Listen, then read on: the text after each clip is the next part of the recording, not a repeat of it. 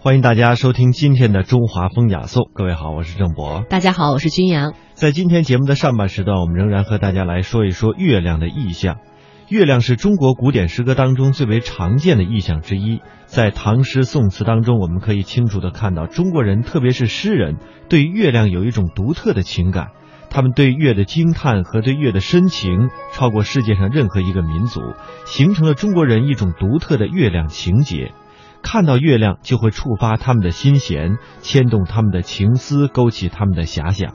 月亮呢，在唐诗宋词当中的意象主要有以下几种：离别与相思、故园与思乡、恒与惜时，还有美的象征。古往今来，月亮与无数的文人结下了不解之缘。如果没有清朗的月光，中国许多优美的神话传说将会缺少很多足够的依托，像嫦娥奔月，还有玉兔捣药，还有吴刚伐桂这些故事呢，也就不会再出现了。如果没有清朗的月光，中国文学史上将会减少许多脍炙人口的诗篇，唐诗宋词的意境也将会大打折扣。在中国文人骨子里，有着一种浓浓的恋月的情结。对月光的描写，往往是唐宋诗人词人笔下重要的意象，有望月凝思、抚月痴想，也有揽月自赏。可以说，月亮已经融入了古老的中国文化之中。对于月的偏爱，没有一个民族可以和中国人相提并论。有一位学者这样统计，在李白的诗作当中，一共是一千零五十九篇，其中有三百一十四篇都提到了月，占的比例相当之大。月亮这个意象是人类情感的一个载体，它的意蕴也是十分丰富的，优美、自由、纯洁、美好、永恒、凄凉、悲惨、离别等等不同的意蕴，形成了不同的审美意境，当然也烘托出了诗人们的不同情怀。古典诗词当中，月的意象呢，常常是团圆的象征，寄予着人团圆的心愿和期待。今夜月明人尽望，不知秋思落谁家。月亮给人造成视觉印象的整体性和永恒化是团聚美满、丰盈和谐。因为在中国人的心目当中，圆是同天理、物象、人事联系在一起的，积淀着历史的心理内容，体现出了一种符号性的东方诗性智慧。人们会以花前月下、揽月自赏、抚月痴想，或者以月的盈亏来比喻人生的境遇，托物寄情。李白在《长相思》当中这样写道：“孤灯不明思欲绝，卷为望月空长叹。”还有其他的一些诗句，比如“杨花落尽子规啼，闻道龙标过五溪。我寄愁心与明月，随君直到夜郎西。”这些明月呢，担载着诗人的离愁。还有张九龄的《望月怀远》：“海上生明月，天涯共此时。情人怨遥夜，竟夕起相思。”是格外感受到无依和凄凉，不堪盈手赠，还请孟佳期，是对团圆的需求与渴望。在无可奈何之中，即使是在梦中的相会，也会有一些寄予希望的内容在。情有景生，景由情变。千百年来，诗人们对于明月、新月倾注了不少的感情去歌咏它。面对亘古的月亮，不同的诗人、不同的环境，各有不同的感受。他们都把自己独特的感受写出来，绘景喻情。正如潘之常所说的那样，中国人对于月亮的那种描写，非常高雅的心弦，每每被温润晶莹的月色而轻轻拨响。一切的烦恼郁闷，一切的欢欣愉悦，一切的人事忧患，仿佛往往是被月亮无端的惹出来的。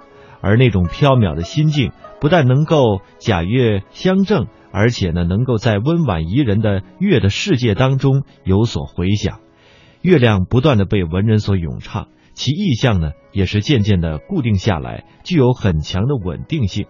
刚刚我们说到了有离别的相思、故园的思乡，以及永恒和惜时，还有一些美的象征。那接下来的时间，我们走进名师开讲，跟随著名文化学者于于丹一同去感受月亮的意象。我们说了。中国人在哲学的层面上对月亮的审视，在审美意境上对月亮的感悟，其实有时候月亮不一定是在万古山河之中见证永恒，在一个人的生命中，他也可以去完成忠诚的陪伴。中国的诗人们追求一种境界，就是月光与人格的相应，这是一种人格的意境。这种映照人文的高标独立的情怀，代表作就是张孝祥的《过洞庭》。青草，近中秋，更无一点风色。欲见琼天三万顷，助我扁舟一叶。此情此景，我们将心比心想一想，换了我们何等悲伤啊！一个人多孤单呐！张孝祥何以不怕呢？因为他有的陪伴，素月分辉，明和共影，表里俱澄澈，悠然心会，妙处难与君说。你看看他的这份从容，甚至掩映着一份孤单的骄傲。他可以说，这样的一个时刻，有皎洁的月光分给我一轮清辉。有耿耿的银河照耀着我的影子，我的表里都是澄澈的。月光是由表肌里入心入怀，我跟明月之间的这份默契流连，那种美好曼妙，哎呀，遗憾呐，我都不能跟你说明白，只能悠然心会而已。为什么我说从容中有骄傲呢？因为他真的沉醉其中。一个人心中有万古明月的时候，他是不会孤单的，因为明月已经跟他的人格水乳交融了。其实张孝祥在那段时间里面，日子过得真的是不顺，他一直都处在这样的一个颠沛流离中。应念领表经年，表里表里吧，领表就是领外了，在流放之地颠沛是什么日子呢？孤光自照，肝胆皆冰雪。你们设想过有这样一种雄阔的人格吗？即使没有任何人的肯定，没有世道上的荣华，一轮明月足以。那孤单的光芒变成了一种人格的投射，可以照耀着自己，肝胆皆冰雪。所以孤光自照。这是月亮与中国人人格之间一个骄傲的符码。你看，没有人跟太阳说孤光自照。你会发现，太阳是群体性的，月亮是个体性的，有这个特点吗？就是太阳下往往是公众的生活，但是月光下往往是私密的交流。所以我敢说，跟月亮的交流都是一对一的，但是咱不敢说跟太阳的交流都是一对一的。首先，太阳的光芒不可逼视，它普育万物，照彻人间；但月亮是在凝神审视中，让你觉得有一种交流，叫做孤光自照。它能够照见你自己的肝胆冰雪。李白说：“我们散了就散了，我跟你有个约定，人与明月终有一天云端相逢，我们相期邈云汉好了。”所以，为什么关于李白的生卒有好多传说？其中有一说，就说李白是为了捞水中之月溺水而死。你看这么不靠谱的传说，只能发生在李白的身上，因为李白这一生的月亮情缘啊，就是让你他为什么是个诗仙呢？大家都觉得神仙的故事是不太可听的，但是这样的故事发生在李白的身上，大家也信。是因为他一生的明月情节太深，而他这一生性情天真而明亮。月亮其实就是他的性格，他就是这么一个天真的人。所以你看看这一刻，月亮的生动莫过于李白，而且他跟月亮云汉之上还会有约。中国的文人是多么爱月亮呢？梅尧臣说自己因为喜欢月亮。终夜每爱月，见月常苦兮。我每天的晚上啊，都想看见月亮，但是可惜见到月亮的日子太少了。总能夜夜有相思，寄于明月。听猿推枕坐，爱月近窗眠。就是一个人在行舟的时候，舟行江上的时候。就为了要看这个月亮，所以要贴近窗边去看着这个月亮。你想，悲秋十把酒，爱月夜行船。月亮照着江水，照着行人。夜里面舍不得睡觉，就是因为人跟明月有一份江上的默契。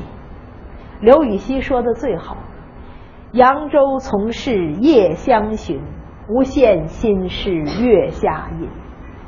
为什么诗人总爱月呢？刘禹锡说出了秘密，就因为无限心事月下寻。人在月亮下能够吟成的佳句特别多。为什么呢？月下人心安静啊。按道家的说法，水静由明，而况精神。圣人之心静乎？天地之见也，万物之静也。这是庄子的一段话，说水这个东西啊，是能照得见万物，但唯一能照见的情况下，就是它安静的时候。水静有敏，它喧嚣的澎湃着，把浪花摔碎在礁石上、沙滩上时候，你什么都找不见，得安静。水静有敏，而况精神？何况人的精神？什么叫圣人？圣人之心静乎？圣人就是心能安静的人。天地之见也，万物之静也。人心一安静，就是天地之间的镜子，能照清万物。月色下，人心似水，月色似水，一切宁静，反照天地万物。为什么能写出诗来呢？是因为这时候最宁静。人在太阳底下，往往是在忙建功立业。你如果说大白天浪掷浮生，就在那儿吟诗颂词，别人会觉得你有点不务正业。但是在月光下，无限心事月下寻。如果没有月光下这点充电，到白天的时候，你还真是电力就不足了。所以，月光下人的这种审美和对于内心的这种反省，能够看清一个人人格的高标。什么样的人格，就有什么样的诗篇。你看苏东坡这样一个人，他生命有多少落寞呢？所以，不仅满月圆月可以陪人起舞，孤光自照，缺月也一样，就是人心中。既无奈又不甘，但他还有一份守得住的坚持，不妥协。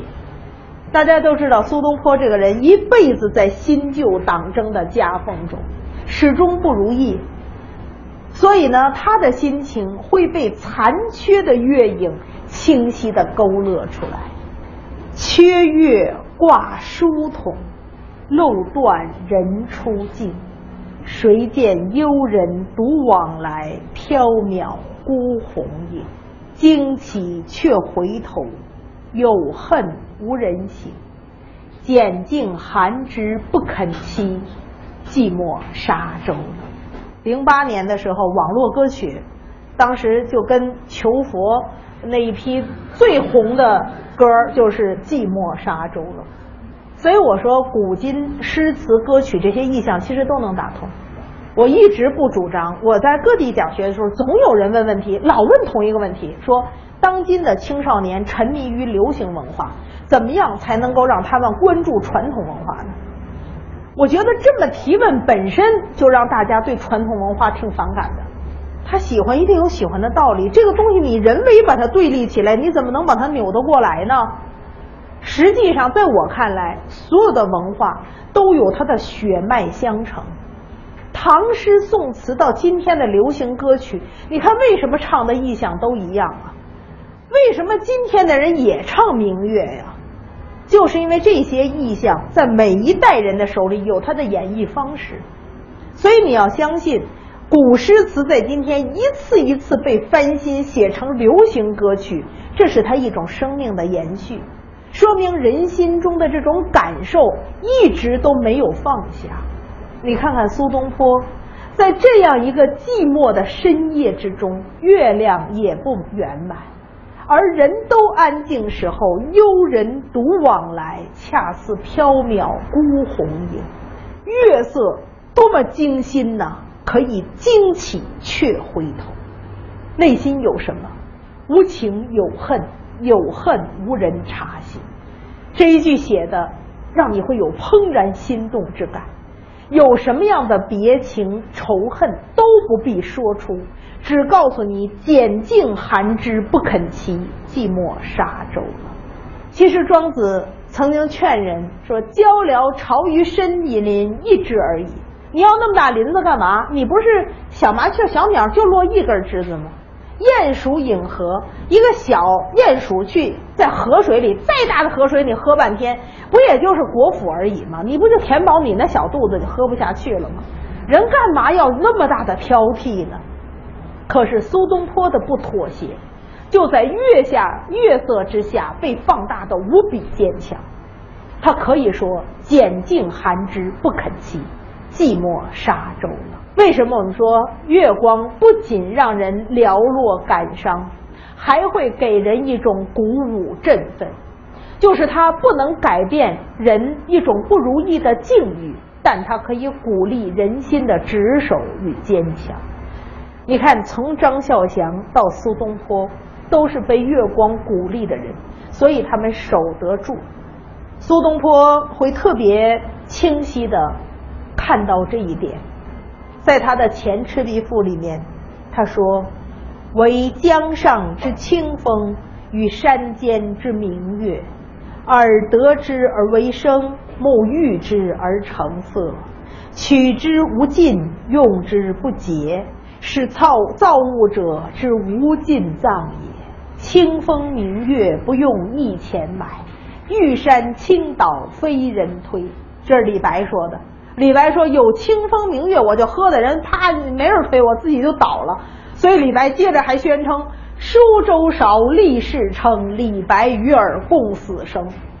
这个这话说的挺豪迈。舒州少，立世称啊，都是酒器。他说就这这些盛酒的东西，李白与尔共死生。说我这一辈子有什么财富啊？我这一辈子就是清风明月，不用一钱买，这是大骄傲。这个世界上能用钱买到的东西，其实你都一定还失去了一些东西。只有这些不用一钱买的东西是最永恒的。你想想，我们今天可以喝酒，可以喝茶，可以喝咖啡，可以喝果汁，可以喝各种饮料。为什么人们喝的最多的是水啊？你要拿酒当水喝，就喝的伤肝了；你要是拿咖啡和茶当水喝，就喝的失眠了；你要是拿果汁儿、拿各种的饮料当水喝，那防腐剂、添加剂都挺超标；你要是喝多了那乳酸饮料，还能喝出三聚氰胺来。所以，为什么这水最廉价，人还老喝它呢？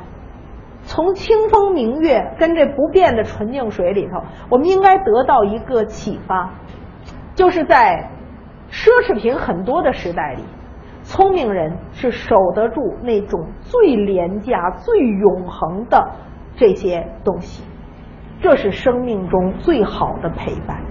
清风明月就是这样。为什么大家看万古明月？因为这些江上清风，山间明月。你眼睛一看，它就是景色；耳朵一听，它就是一些声音。这些东西是天地造物无尽藏，永无止境，这不美吗？所以你从清风明月对人格的历练陶冶中看到，人心是成长的。从小时候不认识月亮这个东西，一直到走到月映人格，孤光自照。可以说，很多中国的文人。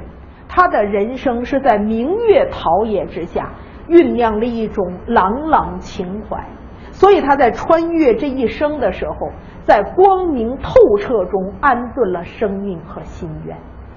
这就是明月跟人格之间的关联。明月跟人格还能发生什么关联呢？这是说自我，自我跟月亮之间有交流。但是，就像刚才说的。千山万水，还有亲人朋友，人格有时候还可以把明月投射到别人的身上，这就是我们经常说的“千里寄情，明月可托”。春江花月夜说：“此时相望不相闻，愿逐月华流照君。这一刻，人远远的不能够互相连通上。那个时候不相闻，因为那时候没电话，所以彼此没法联络。可是我可以把心托付到明月上了，愿逐月华流照君。我一直在想，我们今天对于相思的坚持，究竟是进步了还是退步了？我们今天一有想念，是短信可以写，email 可以写，我们可以托付给文字写好多东西。但是古人比我们更能耐啊！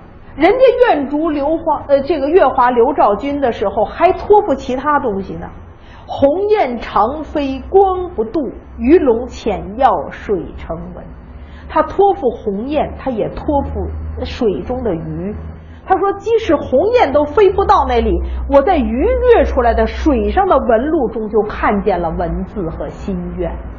所以那时候托付给青鸟，云中谁寄锦书来？这个天上的鸿雁、青鸟，一切都可以传书传情。所以我们今天获得了发达的科技，但是我们失去了浪漫的情怀。”我一直不希望阿波罗十三登月之后就告诉我们月亮是那么一块丑陋的坑坑洼洼的石头。我宁愿在我们笃信科学的时候，仍然相信月亮上吴刚还在砍着桂花树，玉兔还在守着桂花酒，寂寞嫦娥、碧海青天、夜夜心还照耀着我们的眼睛。如果这一切还都在，那多好啊！所以你看，古人的骄傲就是他能托付啊。我寄愁心与明月，随君直到夜郎西，流放到比夜郎还远的地方。说夜郎自大，就是那儿的人不开眼界，太封闭了。但你流放这地方比夜郎还远，但没关系，明月托着我的心，一直就过去了。你看，这是一份托付。故人心似中秋月，肯为狂夫照白头。戴复古这句诗说的也好，故人心就像中秋满月，这心中要有多少饱满的思念，才能撑得这么光明皎洁、圆满硕大？肯为狂夫照白头，有这样的心愿，有这样的朗月，生命永不孤单，这也是一种人格。这是一种人格经过明月投射以后的陪伴，所以白居易说得好。白居易说：“三五夜中新月色，两千里外故人心。”三五一十五，指的还是中秋夜。在中秋夜中的这种月色，它意味着什么呢？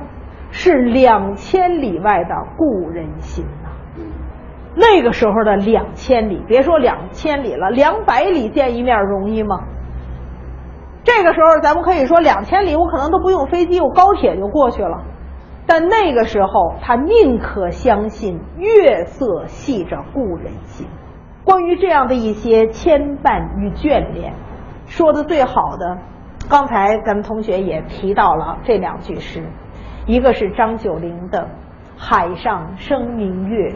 天涯共此时，这是一种广大的这这样一种博爱的投射，因为他不再投给哪个故人，他没有明确地方的指向，他只知道海上生明月这一刻，天涯共此时，一轮明月映照在每个人的生活中，这一刻你或悲或喜。或心存眷恋，或浑然天真，但是这一刻的明月却乎挂在天上，所以在这样的明月下，人心有理由祝福，但愿人长久，千里共婵娟。苏东坡这一句诗，从咱们一开始第一轮问题就有同学说到，其实所有人都会觉得这一句诗里面代表了我们心最好的托付。明月几时有？把酒问青天。问来问去，要问出来什么呢？虽然人间有悲欢离合，虽然月亮有阴晴圆缺，但是月长久，人长久。只要有这样的祝福，就是生命的永恒。我们人心永远没有月亮那么万古，但是此生相随相伴，有这样的月亮进入我们的生命，那是我们生命中的一种成全。我说今天的日子，我们过中秋节，大家都团聚，看着眼前的月饼，而不看天上的月亮。这件事情一定不是月亮的遗憾，而是我们生命的缺失。因为你看不看它，亘古一月，月映山川，它都在。但是你错过了它，你就错过了今生与明月的缘地。所以我想，今天这样的生活。每天我们都在追逐着意义与价值，但是那毕竟是阳光下的事情。月光下应该酝酿一把闲情，有那样的一种牵绊，有那样一种忧伤，有那样一种万古流光照彻不舍的心愿，它陪伴着你。这把闲情会让我们的生命刻画得更清晰。我们每个人在月影之下。更能洞悉自己的心事，更能知道自己的不舍与坚持。所以，中国的古人从哲学的层面上给了我们一种启发，告诉了我们阴与阳的平衡；从禅悟上给了我们一种思考的方式，知道挂在青天的这一颗心它的变化。中国的古人从审美的层面上，让我们了解乐正古今，能够看到历史长河的变迁。它也乐应每一个自我，照见每个人的孤单寥落。但是感伤之美照样可以萦绕于心。中国的文人更让明月入心入怀，成就一个孤光自照的人格。在这种投射之外，还可以对千万里之外的亲人朋友和一切心事托付给月色，让它远远相随。月亮是强大的，月亮也是柔美的。今天的月亮之所以失去了力量，是因为我们不再对它有所信任与托付。其实，当我们托付明月的时候，月亮会变得更皎洁，我们的心会变得更澄澈。人与明月之间多了那一份密码的时候，可以说千古明月，对我们每个人来讲，月映人心。好，谢谢大家。